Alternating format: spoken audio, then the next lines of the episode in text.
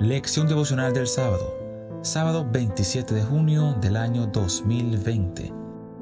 Marción de Sinope.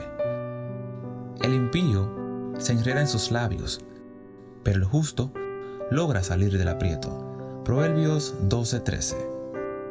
En el verano del 144 después de Cristo, Marción de Sinope, 110-160, un rico navireo cristiano colocó una reunión de líderes en la iglesia de Roma.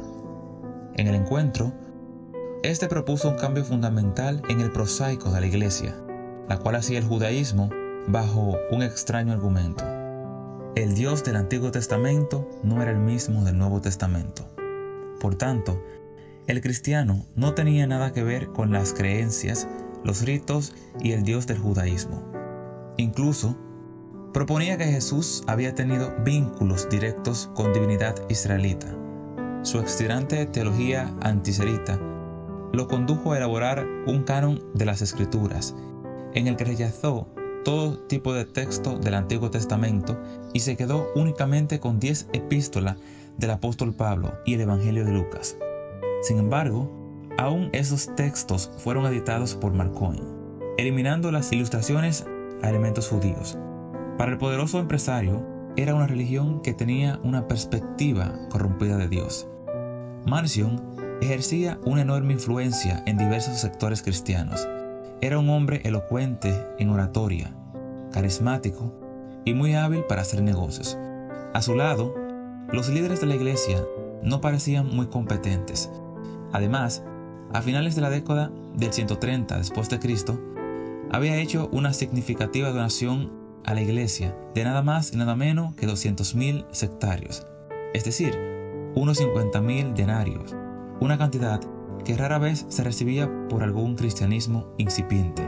Pronto, sus ideas empezaron a afectar a los creyentes, hasta que, irritando, porque los líderes eclesiásticos no aceptaban sus puntos de vista, Marcion se marchó de la iglesia y formó su propia congregación. Al poco tiempo, los dirigentes cristianos le devolvieron su dinero para evitar malentendidos.